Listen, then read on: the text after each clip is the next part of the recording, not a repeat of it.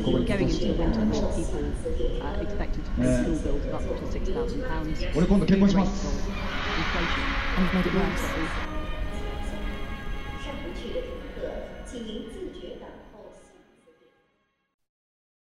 欢迎大家收听新一期的《几多种生活》。今天是我们农历新年开始之后的第一期节目。 然后靖宇同学真的是风尘仆仆，昨天晚上刚刚从国内用他自己的话说就是养猪归来，今天上了天班之后晚上来跟我进行录音，非常的敬业要对对对，要。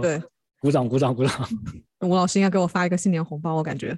对，这次是真正的养猪归来，就大概八天时间长了两斤肉，觉得效果还不错。然后我爸妈表示，这这个肉肉长得还是很快的。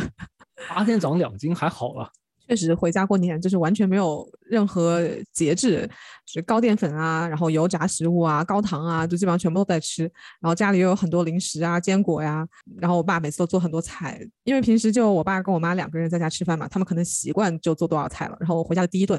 啊、我看了一眼我爸做的那个菜，我的第一反应是，这好像不够我们三个人吃吧？啊、然后结果我当时我就给他们表演了一下，我能吃多少粉蒸排骨。然后我在那吃的时候，我爸就在说，用看呆了。用武汉话说，丫头还是能吃呀。这这这是一个很好的夸奖了。对他们没有想到，我真的就是平常那一碗粉蒸排骨，我爸妈要吃两顿，他们两个人吃两顿，然后那一天同样的量，我们三个人就吃完了，而且起码有一半都是我一个人吃掉的。就他们 太久没跟他们一起吃饭，他们有点惊讶。我，呃，挺好的。你爸应该也挺久没见到你了。你想，我也很久没有回去了，因为确实是二零年的时候，武汉突然一下，因为我们都是武汉人嘛，所以当时就是武汉突然一下出这个事情。然后我当时在悉尼很，我就是我觉得悉尼很好的一个地方，就是悉尼有飞武汉有直飞，我要回家嗯可以比较方便。但是就是因为当时出了这样一些事情，然后那一条直飞的航班立刻被取消掉了，然后就几年没有回去了。然后你你也是讲到了我的一个痛点。我记得当年我搬到旧金山的时候，我也特别开心，就从南家搬到北家。我说哇，这次我终于可以直飞从旧金山回武汉了啊、然后这个话可能就是一个 jinx。就这个，我搬去旧金山的，对我搬去旧金山没有多久就疫情了，导致于我从来没有坐过这趟直飞武汉的航班。啊，我也是，基本上这这这真的是同一个故事了。对，然后现在其实新加坡飞直飞武汉的航班也没怎么恢复，然后我又由于我又是买票买的特别近嘛，我只好回去的时候在深圳转机，然后在我的大年三十是在是在深圳机场就是过夜睡了一个晚上，然后回来的时候是在香港转机，所以这次还跑了好几个地方。啊，所以你不是回去过大年三十我回去过初一啊，对？OK，就是票买我买票对，整个事情基本上就是我跟我同事一起吃饭，大家就聊说，哎，过年干什么呀？因为新加坡有两天的公共假期嘛，就再加上周末就有四天。然后同嗯事说、啊，我回国怎么怎么怎么怎么样啊、说他这个先飞南宁，然后玩一天，缩一缩粉，然后再回家。然后我听了以后，我的呃是内心蠢蠢欲动，然后加上也很久没有就是回去啊或者怎么样，然后我就觉得哎呀不行。然后我看了一下机票还可以，价格还能接受，我就买票就说走就走了。我回去之前其实也没有跟嗯家里人讲，除了父母以外，基本上没有跟其他家里人讲。然后很搞笑，就是我爸他们家里人是本来就是初一中午约了视频的，然后我大概是初一你一大早上就突然出现了是吧？对对对，因为我大概是初一一大早上十点钟就到武汉了，然后再坐车回家。他们约十二点半视频，我就完全来得及。当时我已经坐在家里面吃饭了，然后我姑妈他们打开那个视频的时候，就说他们很震惊，他们说。这难道是什么？现在最新的技术已已经可以把人像 拼接在一起了吗？怎么家里突然多一个人？对，然后包括呃，我回家第一天就把我们家电视给搞坏了，就那个直播的频道被我调没了。然后我就拍了张照片发给我哥，因为平常我不在家的时候，基本上这种什么我爸妈如果有什么电脑啊、手机啊、电视啊这种电子产品的问题，都是我哥帮忙解决。然后我就发了一张拍了张照片发给我哥，我说这个家里电视被我调没了，应该怎么弄？然后我哥直接回了一句说很震惊：“我去，你回来了都不跟我讲一声。没有，其实我也很 shock，你知道吗？因为你之前跟我讲了，你今年有很多的旅行计划嘛。因为你你首先你刚就是我给我们上一期也说过了，你好像刚从就是日本旅行回来嘛，对吧？然后你之前又又跟我说到你后面今年里面还有很多别的计划，所以你就突然这次又安插了一个，然后我也很 震惊。对，主要是觉得还是确实好几年没有回武汉了，就还是蛮想的。之前因为要隔离啊什么，就蛮困难的嘛。这一次终于是没有任何不需要花任何额外的时间，基本上就是走之前做个核酸就可以说走就走。尤其是从新加坡到武汉，有没有任何时差，真的非常非常方便。我突然意识到一个问题，就是你这么说的话，会把我置于一个不仁不义、不忠不孝的境地。不过就算了，嗯，没有了。吴老师的这个志向并不在此，我就是回家非常想躺平。吴老师还在这个人生奋斗之中，跟我这个状态不是很一样，非常可以理解。没有，因为我觉得你们那边还是有两天假的嘛，还不错嘛。然后我们这边是完全没有的，啊，就是而且每年这个时候 其实。算是最忙的两个时间段之一了。第一个就是十二月放假之前，然后第二个就是年头的时候开始有很多事情做啊。就对，这也是为什么我之前在美国从来没有回国过年的原因嘛。这是我出国这么多年第一次回家过年，因为在美国的时候，一个是没有春节是没有公共假期的，然后另外一个就像你说的，开年其实大家都刚刚休假回来，从圣诞节到新年，一般是大家休假的时候，所以大家都休假回来，这个时候没有人请假，然后大家都在忙着开年刚开始的工作啊、计划呀。啊，各种尤其是在公司了，各种 planning 很多事情，但是所以就是以前在美国的时候不是很好请假嘛，但是在新加坡由于有公共假期，而且我周围同事不光是中国人回去，那马来西亚的华人基本上很多人也都回马来西亚了，嗯，所以这是一个就是你请假回家过新年是一个非常正常的事情，从文化上公司也可以接受，所以变得比以前要容易的很多。哎，羡慕点。对，然后像你刚刚提到说我本来有出去玩的计划，我是觉得出去玩可以以后就这个。这些地方都还在嘛？你以后还可以去嘛？呃，所以没有没有关系，还可以等。今年大概准备去哪儿？因为我我们之前是有聊到嘛，今年有要有想去日本对吧？今年可能年底会去一趟日本，然后本来今年九月要计划去非洲，现在看来非就是现在非洲之行已经就是推迟到明年了，所以今年是去不了了。可以再安排一个别的。本来二月份是计划跟朋友去泰国再去户外攀岩，然后结果我的好朋友。不小心受伤了，脚趾骨折，就只有在家里面躺着。他也是我们节目的忠实听众，我感觉在他的这个病榻缠绵之中，我应该给他献上了无数的温暖和安慰。对，所以由于由于他受伤了，我们的泰国之行肯定也取消了嘛。然后我们也是互相安慰，就说不要紧，岩壁一直都在那里，等你好了以后我们再去。呃，你说你那个脚受伤的朋友，该不会就是上次你说他一个人拄着一个拐，然后然后步行到很很远的地方去给你？不行不行，这个故事必须要必须要让我来讲，就你讲了以后，就是一句话概括过去了。那你可以接着说。对，因为在他受伤之前，我们这个小团体基本上每周都会一起去攀岩嘛。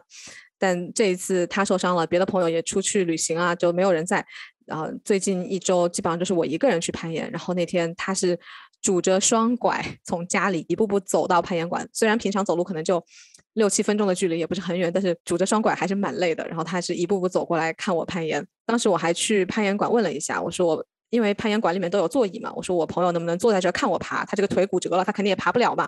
结果攀岩馆的人无情的拒绝了我说，凡是要进来的全部都要买票。呃，我们这个是按就是入场收钱的，不管你爬不爬，只要你进来就要买票。然后我又有点气愤，然后又心疼那十几块钱。然后我朋友就真的没有买票，就在那个攀岩馆的外面，因为他是就是在一个呃商场的中间，其实就是旁边是可可以看得到的。然后他就在那个在那个攀岩馆的外面，把他双拐放着，然后两只手就撑在那个。玻璃的围栏上，就在旁在外面看着我爬，还给我指导。然后觉得他来的时候，他在旁边看我攀岩，就给了我超级大的鼓励。因为我自从就是我攀岩自己也有自己的目标嘛。然后像之前我一直卡在我现在的这个阶段，人的心理或者是就是身体素质某一个方面就欠就欠缺那么一点点吧。然后那天他在的时候，他就会在场外给我指导。当我过不去那个期的时候，他会给我指导说啊，你这个地方可能要把。他说：“只要你的脚能够站起来，比如说这个脚，你只要站起来，你就一定能够爬上去。嗯，就是像这个怎么说？就在这个足球，就是这这 像赤木晴子吗？不是不，他不是一个鼓励，实质他还是有蛮多技巧的。他会给我讲很多技巧的。然后爬，尤其是爬到后面，我已经没有没有力气，有点累了。然后我朋友还带了一枚小泡芙。”然后就就在外面，我我坐我在里面坐着，他在外面站着，然后还给我喂一枚小泡芙，然后给我喂了几个，我再 上场再去攀岩。呃，本来我走之前的那周，他还说要，本来他说他第二周可以再去的，后来他跟我讲说那天看我攀岩两个小时，他这个手实在是撑得太痛了，就第二周不能去了。啊，所以一个是你最后攀到了就是比平时更好的成绩，是这个这个意思吗？对，就他在场的时候，我爬过了两个还是三个七。OK，这就是就是我基本上是我，不要瞎讲，人家是有老公的。OK，然后然后他的技术要比你强，是这样吗？他技术要比我强，对。包括我们去户外攀岩，也很明显能看到他的技术和他的的肌肉都比我要强，因为他也是真的很喜欢攀岩嘛。像他平常在家里也是说实话，他看攀岩视频学习的这个时间比我要长的要长得多。然后像他受伤在家里，他也说就是在不停的在 Instagram 上刷别人攀岩的视频，啊，那还不如来现场看我攀岩，都是一样的，就是变成了现场直播而已。就他真的很他的真爱不一定是你，他是他他的真爱不是我，对他的真爱是攀岩，他是真的很享受、很喜欢。就与其在家里看手机，不如出来真的看，就是别人实际攀岩，还能够呃磨练一下自己这个这个攀岩教练的这个潜在的技能，你懂吧？真的，对我觉得像我朋友这就是一个非常典型的攀岩爱好者。我跟他相比，可能还没有到那个地步，最多就是不管去哪里都会带着我的攀岩鞋，然后去找攀岩馆而已。你现在练了大概多久了？因为我你听听你的这个描述，你朋友确实是非常专心的这个攀岩爱好者。然后你给我一直释放的信息就是，你除了攀岩之外，还有很多别的爱好，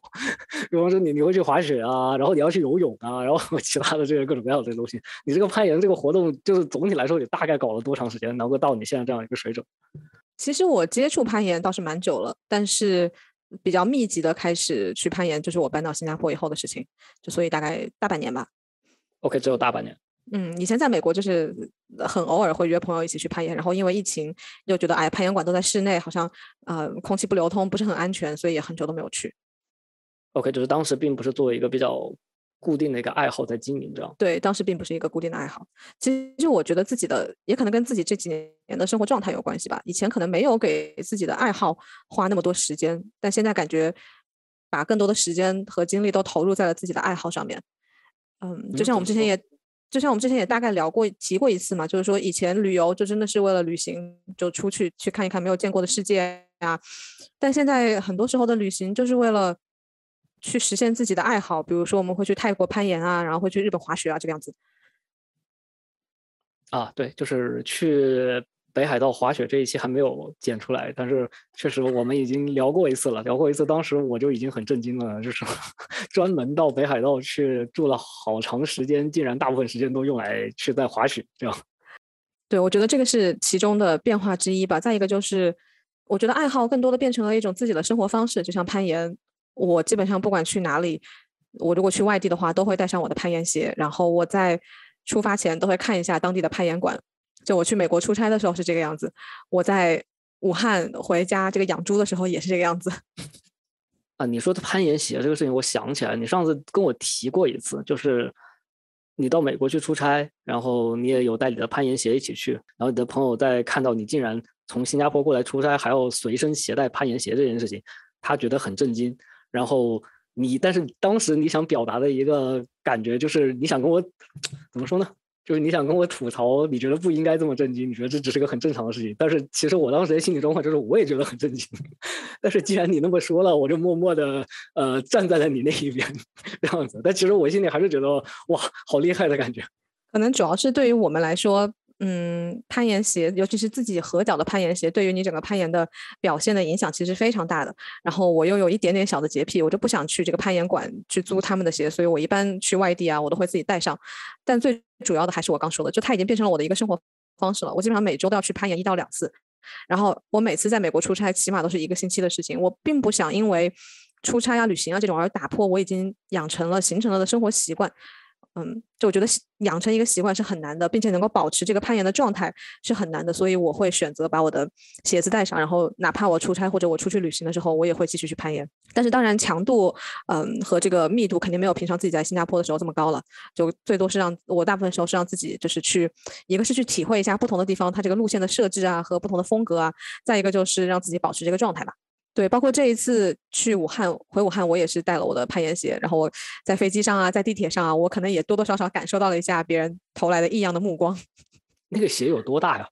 其实没有很大，因为攀岩鞋但是它它长得和其他的鞋子很不一样，对吗？对，因为它主要是为了能够让你的脚趾可以在就是踩在那个脚点上好比较好发力，所以它前面会比较尖一点点，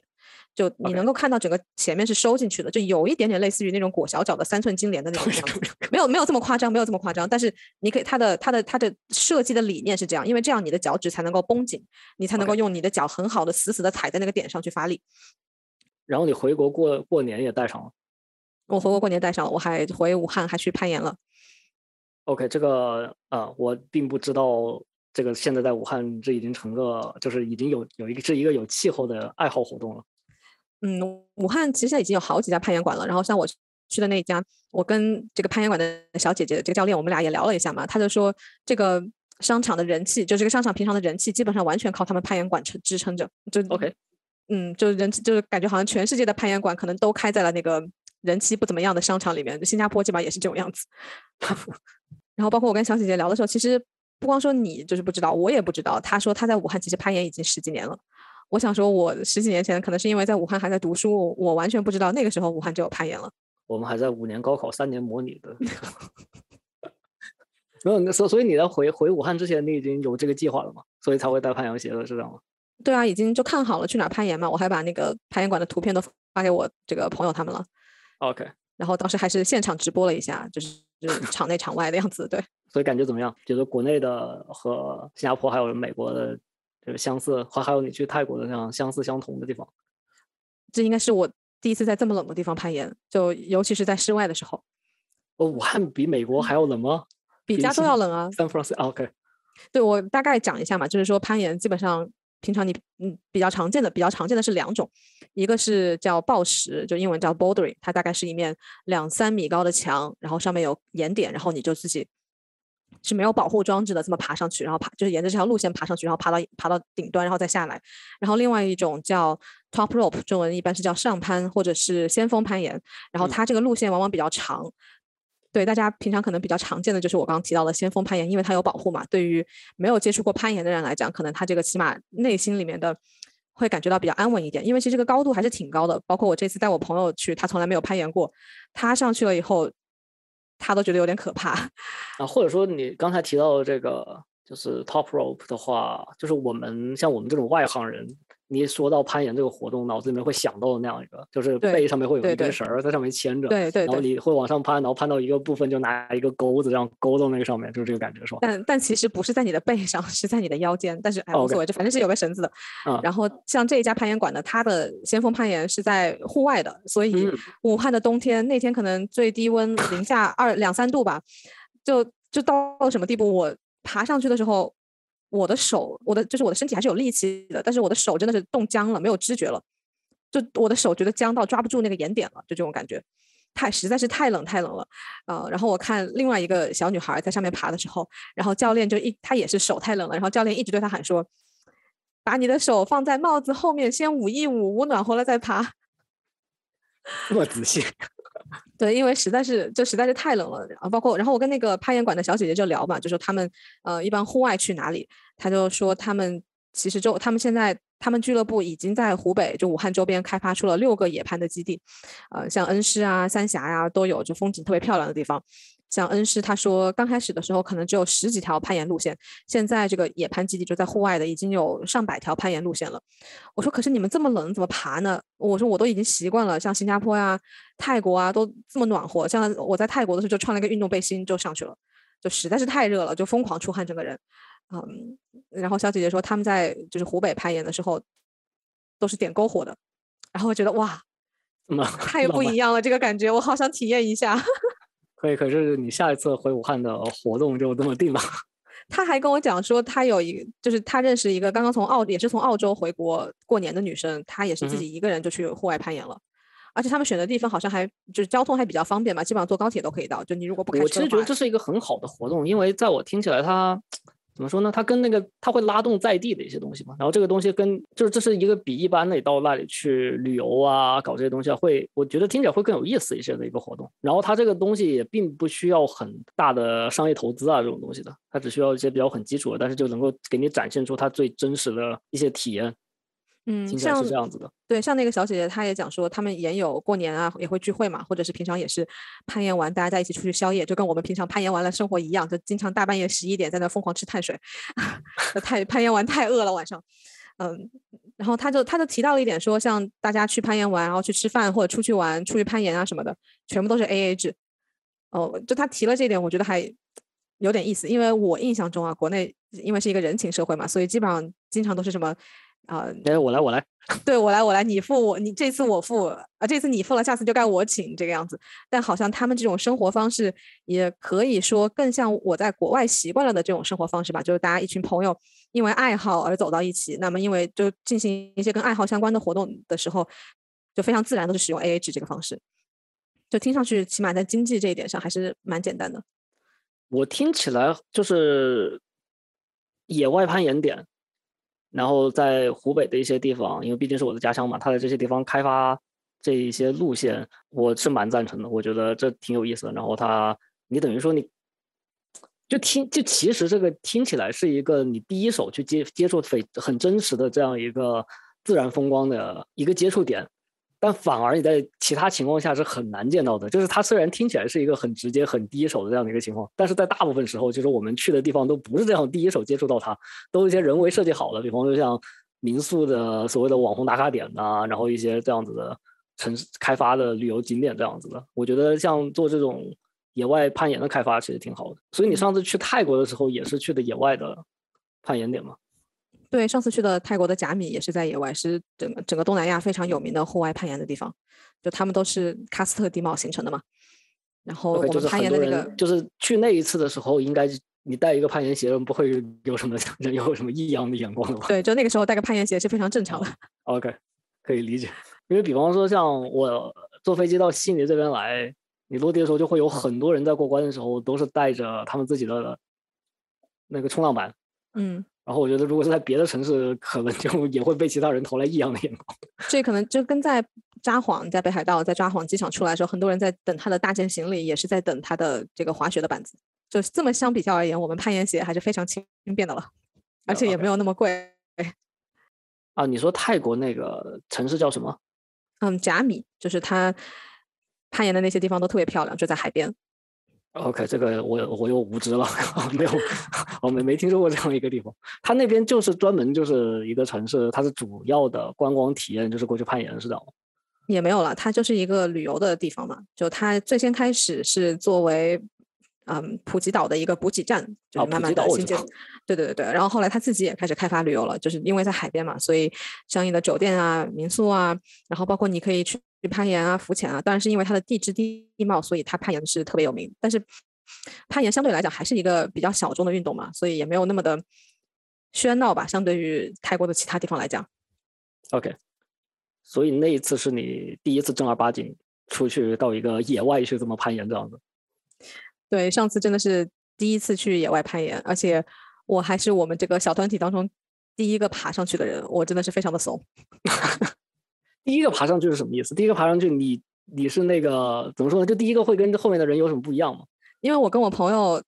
我们都是第一次攀岩，然后刚刚也提到了嘛，我朋友的第一次野外攀岩，第一次野外攀岩对，然后刚刚也提到了他的身体素质和他攀岩的时间、他的难度、他的技巧等等各方面都比我好。那个拄着拐杖的朋友，对，呃，所以所以在我们去之前，我一直跟他说，哎，到时候你先上啊，我先在下面看一看，嗯，呃，然后就是我可以。就你你在看别人攀岩的时候，你大概能知道一些他选择的路线啊、走的方向啊等等嘛，就对你是有帮助的嘛。嗯。结果到那里去了以后，由于种种原因，变成了我第一个上。嗯。而且当时还有一个小插曲，就是我们为了准备泰国的这种，就是在户外都是上攀嘛，是有保护绳的，就我刚刚讲的 top rope。为了适应一下这个 top rope，我们是在室内，在新加坡室内训练了大概三四次的样子吧，因为平常我们都是比较喜欢玩暴食的那些人。然后我们在室内训练的最好成绩大概是六 A 加这样，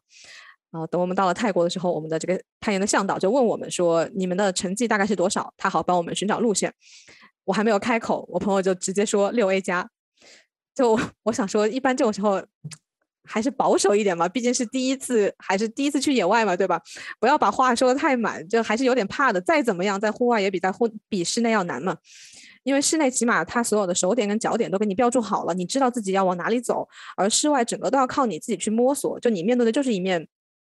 就是一个石头，一个一个岩壁，然后要靠你自己去用手跟脚去摸，去感受说，哦，我应该抓这里比较好，还是就是脚踩在那个地方比较好？这样，呃，就难度往往是会更大的。所以我本来想的是，我在户外攀的这个难度应该比我在室内攀的难度要。降一到两个级别这个样子，结果没有想到，第一，我朋友是直接把我们的最好成绩说了出来；第二，一上来这这个 这个向导就把我们带到了六 A 加的路线，就是我我在室内爬过的最好成绩的这个一个路线，直接把我带到那，然后我当时整个人就，我还是第一个上去，所以我就有点懵。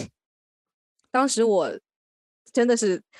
爬到了大半途的时候，我真的有点想放弃了，就是觉得一个高度也是有点可怕，然后手也是因为那个岩石还是不适应嘛，就是还是有点点痛其实。然后我自己能够感觉到我的心率飙的特别快，特别高。嗯，当时我就已经回头，就是看着在沙滩上的向导，因为他在下面保护我嘛，他在拉绳子保护我，然后我在看着他和我朋友他们。我本来想跟那个向导说我要下来，然后我就看到我朋友他们就在下面给我加油，然后呃就是秀肌肉，然后在下面疯狂的给我加油，然后我就秀肌肉是什么？就是鼓励我嘛，然后我就硬着头皮继续爬上去了。最后其实反而完成了我，我都自己都没有想到，我第一次爬就可以在户外爬出我自己室内的最好成绩，这样。OK，嗯，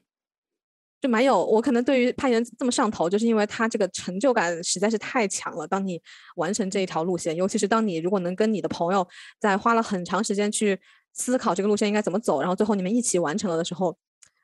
哇，就像你刚刚说这个付出的努力获得了回报。对，而且这个回报并不是需要别人来认可的，是你自己可以认可你自己的。OK，可以理解。嗯，就慢慢的，你人也会变得更加自信吧，因为你觉得哦，只要我想的话，我一定能够嗯做到，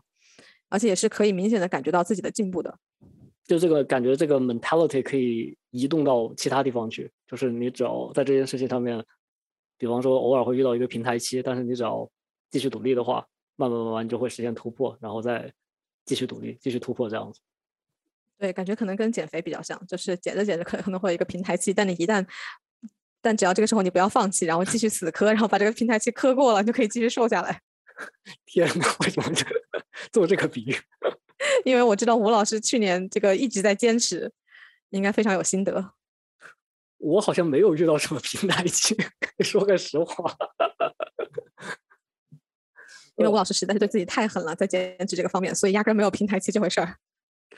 没有，我好像是这样的，就是遇到一个你要说有平台期的话，我就会马上换一个方法，嗯就，是比方说跑步不行了就游泳，游泳不行了就打球。哎，对对对，就就是这样的，就是你嗯可以换一个东西，然后它最开始就是其实是这样的，人的身体会很容易适应一些状况，嗯然后你你要做的事情就是尽量让它保持在一个它需要去适应，它有点慌，然后它在适应的这个过程里面，然后它只要一旦适应了，我只能说相对于减肥来说，它的效果就会下降。但是可能对于你们这样的活动的话，还是在一个比较适应的状况里面比较好一点点，听起来比较安全一点。对，确实是因为像我已经有好几个朋友都是在攀岩的时候受伤了，嗯，所以我自己平常也是比较小心嘛。但是就是这个反而让我想到了另外一点，就是说可能攀岩这么让人上头，也是因为它是平常生活中为数不多的可以给你提供这种可控的风险的活动，就尤其是当你的生活非常的朝九晚五、按按部就班的时候，确实，攀岩还有你之前喜欢的像滑雪啊，还有相关的一些活动，其实都不不是我平时会进行的运动了。我一我最近最你要说迷什么，我就比较喜欢游泳这样子的。然后游泳有什么好处呢？我觉得它对于我来说，呃，刚开始的时候，嗯，首先我不我肯定不是不会游泳的，我只是很长时间没有游了，很长很长时间，很多年。然后去年十一月的样子吧，有一个反正种种原因啊、然后去尝试一下，然后发现就刚开始的时候我没有办法，五十米可能没有办法坚持下来，不是别的什么原因，就是感觉那个吸吸氧的效率不够。然后后来我就给自己，比方说定一个目标，就是这一次一定要游到五十米，然后下一次一定要游一百米。然后当我比较适应了，就可以一直游，一直游，游到一两千米的时候，我就换一个目标，就是比方说就开始游自由泳嘛。然后也刚开始游自由泳也是这样子，就因为我们当时那个跑道一一个长条是五十米，然后我自由泳一般只能游到大概三十米左右的样子，就是会感觉喘不过气了，就是血氧这个嗯效率不够。然后我就给自己就制制定新目标，就这今天一定要游到四十米的样子，然后今天一定要游到一就是半一个过去的一一圈，然后到下一下一次再去游的时候，就是今天一定要有一个往返是完全是自由泳游下来，然后一直这么给自己制定目标，然后你确实你会看到它是个 incremental，就是会看到进步嘛。对，就是你好像在打卡一样，就人会一直进步。所以你刚才有说到的一些东西，我是 能够感同身受的。比方说，就会感觉到很量化的看到自己在进步这件事情是很爽的。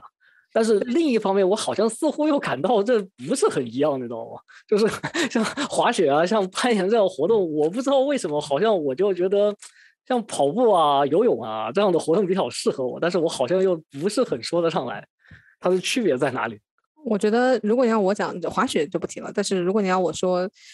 嗯，攀岩跟跑步和游泳相比，最大的区别就是除了你自己在给自己加油，就你周围的人也会给你加油，就他不是你一个人在挑战你自己，就是别人也会在这个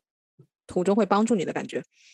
因为我觉得攀岩的这个群这个社群，真的大家都特别的乐于助人吧，可以这么说。就你每去一个岩馆，大家可能都是不认识的人，但是如果当别人看到你一直不停的在去爬同一条路线，明显你就是在不停的尝试用不同的方式，呃，不同的路线的方法等等不同的技巧，你一定想要把它攀过的时候，当你卡在那里的时候，大家就会情不自禁在下面给你加油鼓劲。而这一点就是，当我游自由泳觉得我的这个氧气吸不上来了，或者我的大腿太痛了的时候，是没有人在旁边给我加油的。然后可能那个时候真的只要有人在鼓励我那么一下下，我可能就能坚持下去了。这个就像我朋友来看我攀岩，然后他在旁边除了指导我以外，他也会鼓鼓励我，然后我就可以爬，就可以完成我那个平常完成不了的难度的路线。然后他一不在的时候，然后这个难度同样难度的路线我就完成不了了。就我我们一般游泳这个说法是尽量都是早上去嘛，因为我们学校的游泳馆是五点半或六点半就开门了，然后尽量就是早上第一个去，因为你一旦到了中间的那个时候，就会有很多呃戏水的人在那里，知道吗？对，所以我们其实不太希望有就是边上有人在那儿，你会觉得很麻烦，就是就是泳道上面如果人比较少的话，反而会感觉比较好一点，这可能是一个区别吧。这个跟滑雪比较像嘛，但是就是就是人少一点会滑得更爽嘛，也不会担心别人撞到你。但是我还是觉得你这这一点上，我跟你还是有一个挺不一样的地方，因为我好像会觉得，就是可能我也不对啦，就是比方说像滑雪啊、攀岩这样子的活动，它的综合因素会比较多，就是嗯不确定性这些东西会比较多一点点。相对来说，游泳跟跑步对于我这种生活方式的人来说，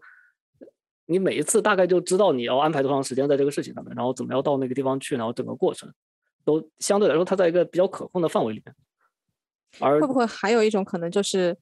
游泳跟跑步相对来讲都是时间非常可控的运动？就我我想起一个例子，就是我有同事，他就跟我说，他以前也攀岩嘛，然后他后来为什么没有继续下去了呢？因为他感觉每次攀岩，嗯，就起码要花两三个小时，然后再把路上的时间加上，半天就没了。但是我跟他的感受恰恰相反，就是我觉得我经常可以在严管待上三四个小时，就如果是周末的话，嗯，就会早上吃很饱去，然后因为你不是一直在爬嘛，你爬爬当中会休息嘛，你休息的时候可能跟朋友聊聊天啊，或者是看看手机啊什么的，然后你的肌肉同时恢复一下。然后我可以很轻松的待三四个小时在严管。最夸张的一次，我跟朋友是先爬了报石，然后又爬了上攀，然后上攀完最后又去报石了一下，我们三个人在岩馆待了五个小时才走。就是对于我来说，这个时间好像就是，就对我来说太好玩了。我我一点都不觉得这个时间过得这么的，就我不会觉得是一个浪费时间。而对于我同事哦来讲，他会觉嗯得说，啊，我我的半天，我周末的半天就没了，就好像好像被浪费了一样的。而相对来讲，他后来就转去骑自行车，就嗯他可能就骑一圈一个半小时就回来了，这个样子。就是相对来讲，时间就跟你说的嘛，你去游泳、去跑步，你游完一千米就回来，或者你跑完五公里就回来，你的时间基本上是在控制在一个地方的。而攀岩这个事情就是，嗯，就是一个无底洞。对对对，你你这么说，我大概知道了。就是我的想法可能确实是跟你的刚才提到的那位朋友比较类似一点，就是我会把这个件事情当做一个健身这样一个功能，嗯然后当它是一个功能的时候，你就要讲一个性价比的问题了。嗯嗯，就是你在相同的事，当然我们也不是因为也也不是说这个事情我们也不是运动员嘛，对不对？嗯这个事情也不是说你要把它精确计算到一个怎么怎么怎么，但是相对来说，你希望它是在一个可控而有效的一个状态之下。对，但是对于我我来说，它是一个爱好，就像我可能会花三个小时去画画一样，我不会觉得这个事情很浪费我的时间，我会很享受。但它只是恰巧是一个运动这么一个方式的爱好而已。就是其实我并没有以说我要以健身啊、长肌肉啊等等作为目的去攀岩。懂了，你就我所所以这么说，你这个你刚才我说到的，就是我对于我来说可能是一些缺点的问题，比方说像有一些不可控因素啊这些东西，对于你来说它就是成为一个优点，因为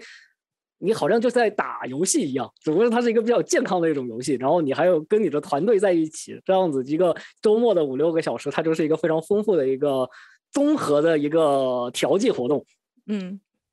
也不光是周末了，我下班偶尔也会。有有意思，因为确实我喜欢把这个时间卡得很紧，这样子，然后包括路线这些东西 我都会算好。对我有跑跑步的朋友，就是说觉得公司附近的红绿灯太多了，所以选择坐公交到某一个地方去跑步，以免被这些红绿灯干扰。那可啊，能这些你那我觉得你跟你这我跟你这种朋友比较合得来。我我我后来已经发展到就是我会知道在哪一站下火车的时候，哪一节车下下来正对着那个门是正对着那个手扶梯的，然后每次就都不浪费。对对，就是会就是会这样子，就每次安排的时候，我就知道我到哪一站下去，我就知道我要坐在哪一节车厢 这样子。所以我听你讲了这些，我就觉得你今年就是一个还是比较大的一个事情了。就是我感觉你给自己新加了一个身份，这样子的。就是你可比方说，如果大家在推特上面啊，现在推特有没有以后也不知道了。anyway，就是什么，在推特上面自我介绍的时候，不是都会说自己是什么什么什么什么，然后一个什么 cat cat person 或 dog person，你以后就可以在上面写一个你是攀岩者这样子。我我可能先会写一个 E ENFP 在上面。OK，就是 它会成为你个人的一个身份的一部分吧，这样子的。但是其实对于我自己来说，很多东西就是，就像我刚提到的，它是对于我自己内心的一种充实跟满足。我并嗯不希，我并不寄希望于通过这种东西来给外面的世界或者其他人去，呃，创造一个形象啊，或者怎么样。就比如说，我之前是在滑雪的时候，在我就给滑雪同行的小伙伴们看了一下我在泰国攀岩的视频，就在户外攀岩的视频啊、照片啊等等，嗯、他们就很惊讶嘛，说哇，你可以爬到这么高，然后看上去好危险啊，哇，你太厉害了。然后他就讲了一句话说，你这样的照片都不发朋友圈。然后，然后对于我来讲，就说这个东东西好像没什么，就就是我也并没我并没有任何想要拿它作为炫耀啊，或者是呃创造人设啊这样的目的在，就是它对于我自己内心的充实的作用远远大于它能够帮助我在别人心中建立一个关于我的怎样的形象。就特尤其是这一次，因为很久没跟爸妈在一起了嘛，然后平常我去攀岩的时候，我会跟他们发个消息说我就去攀岩了，然后我也为了让他们不要担心，我就讲说我都是去爬有绳子保护的那种。然后这一次我去武汉攀岩的时候，我是特地后来让我爸妈去攀岩馆看我攀岩的，然后我特地让他们不但看了我怎么爬没有保护的抱石，他们也是感受了一下。啊，没有没有没有，其实他们看的蛮带劲的，不但看我，他们也看那个攀岩馆里面的其他人，因为当时正好有另外一群人，就是一直在死磕一条路线，就大家嗯轮流上，然后当一个人比另外一个人比上一个人，比如说有更多一点点的进步的时候，或者是离这个呃终点更近一点点的时候，或者是哪怕在上面坚持的时间更长一点的时候，下面的人就会给他加油啊、鼓励啊，说啊再把这个脚上去一点点就可以了，这个样子。然后我爸妈也看得蛮带劲的，就很，我觉得他们也蛮受蛮被那个氛围感染的。OK，然后完了以后，我也问他们说好看吧？就现在觉得攀岩有意思吧，好玩吧？我也蛮希望他们可以理解我的，对。OK，我觉得挺好的。那接下来今年就打算去哪儿？嗯，今年就本来想去泰国的嘛，然后看来应该可能？嗯，可能没什么机会，因为四月份开始就进入雨季了。那进入雨季以后，岩壁就太光滑了，就太潮湿了，可能不是很利于发挥。嗯，可能会去冰城攀岩吧，看今年暑假的时候。再就嗯是，如果有机会去，嗯，阳朔啊，或者因为现在新加坡到南宁也有直飞嘛，然后如果有机会可以去那边去阳朔，也是国内非常有名的攀岩的地方。再看看有没有任何机会可以去武汉周围攀岩，就就是没有现在没有任何固定的计划了，就只是一些想法。对，但是我确实有跟我的攀岩小伙伴们讲，让我现在就成天忽悠他们赶紧去滑雪。然后 我就有一个，我就有一个美好的设想，就是在泰国旱季的时候，大概就是从十月到三月这个样子，就可以去户外攀岩爬个两次。然后期间还可以，就是在雨季的时候呢，就可以去滑雪，呃，或者是其他时间还可以去浮潜，因为我们的小伙伴有其他人是考了那个潜水证的，就要么去浮潜，要么去潜水，然后这样就感觉一年的户外活动全部都可以安排好了，排满了。对，全都排满了。但这样真的所有的假期都要被拿来发展自己的爱好了。我觉得可以考虑回国的吧，应该我是没有这个经验跟能力了，你可以这么说。但是我听起来是一个很有趣的一个事情。然后国内应就是相对来说，中国这方面的资源应该也还是挺丰富的。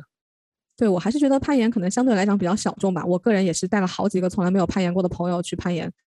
嗯，相比较之下，别别的运动还是更大众一点。我记得当时我想去爬华山，然后呃，最后我是跟我家里人一起去的，但是当时家里人还没有确定行程的时候，我有考虑过说啊，如果他们不行的话，我就自己一个人去。然后我甚至在豆瓣上就找到了一个专门就是大家互相约一起去爬华山的这么一个小组，嗯、就有各种豆友在上面约啊、哪天出发呀，然后行程啊，尤其是想要夜爬华山的会更加挑战一点嘛，对于你的体能啊、身体素质等等各个方面。就我还没有花时间去寻找有没有类似的可以相约一起互相攀岩，然后互相保护对方的那种呃平台吧。但是希望可以有机会，嗯，多去探索一下。今年，当然最大的心愿是在这个途中不要受伤。好，今天非常感谢金宇同学给我们分享了这么多他这大半年来，应该说叫做玩儿攀岩、享受攀岩这个活动的经历吧。然后我觉得蛮有意思的，让大家和我也都更了解他了一些。我是真的很喜欢攀岩这个运动，然后我也带了好几个没有攀岩过的朋友去攀岩，我也向其他周围的朋友介绍。嗯，更多的可能是我自己的一种新的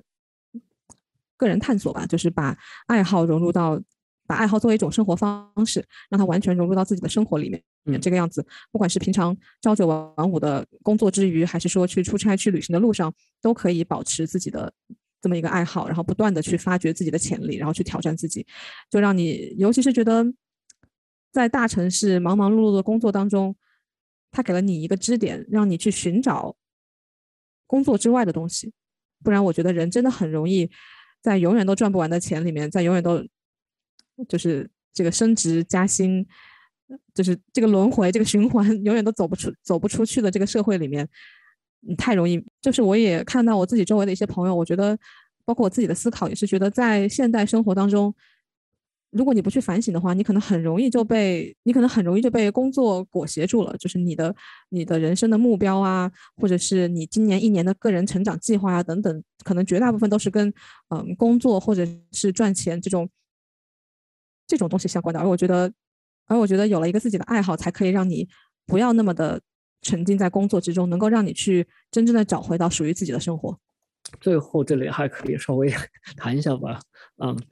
啊，就是你在前几天快回来的时候，你给我发过一个信息，说你觉得家里好温暖呢、好想要 在家里啊就躺平了，就不要再来再再到出来奋斗了。其实我觉得你你刚才综合你今天说的这个，我觉得你这不是躺平。首先我知道你的意思就是说。在公司里面，我们有一个公司里面的一个逻辑，然后你在公司里面这个角色，你的价值、你的人生，你是谁这件事情，是你在那个项目里面的角色，你的项目里面的那个定位，以及你能够给给公司产生多大的价值。然后你的一个客观校准呢，就是你的工资、你的职称、你的这些东西，你在这样的一个逻辑里面去。但是这个逻辑很显然，它是一个嗯。有一些人会说这是一种异化的逻辑，然后有一些人会说这是一种资本主义的逻辑。不管怎么说吧，就是这个东西和你本人，你有时候会觉得没有那么相关。所以这个时候，如果你有一个另外的一个逻辑，能够帮你客观校准住自己，自己变得更强了，自己的肌肉变得更发达了，这样子的，然后觉得自己哎，昨天做不到那个事情，今天我能够，昨天我是攀的，你刚才说到是什么六 A 这样子啊，然后今天哎，我能够攀到更多了，你会觉得这个东西是你自己的，而且后天它不会因为，比方说。工作公司垮了，或者一些，你知道吗？就是我对对对，呸呸啊，这个不不会不会发生的，就是比如说出现一些你不可控的事情，但是它还仍然还在，你会觉得这这个对你的一个客观校准，它会更客观一点吧？你应该怎么说呢？就是这更属于你自己，而不仅仅是在一个市场逻辑下面你的一个定位。然后，当人在两个逻辑里面同都有的时候，我觉得人确实会觉得会自己会更圆满一点，这样子。这大概就是我刚刚说的，内心更加充实吧。对，嗯，那就预祝你今年在今年丰富的活动里面，字面上意义的越攀越高。谢谢吴老师。那我们今天节目就先聊到这里。好，今天的节目就到这边，感谢大家今天的收听。啊，如果您喜欢我们的节目的话，欢迎您在您现在所收听的平台上订阅我们，然后也欢迎大家的留言和分享。感谢大家的收听，再见。再见。